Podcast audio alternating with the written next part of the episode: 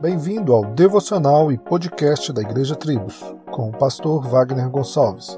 Visite nosso site www.igrejatribos.com.br.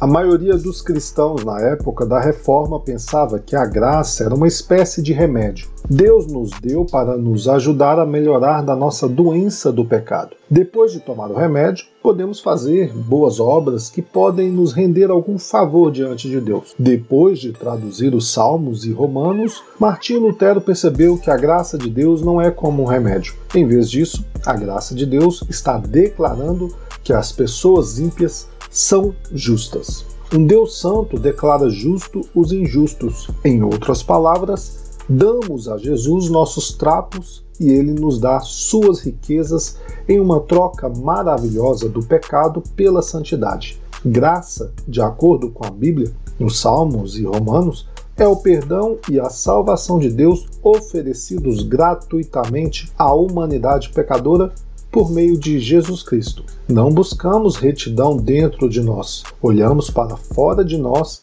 buscando Jesus Cristo por meio da fé. Solos Cristos, dele, por ele e para ele.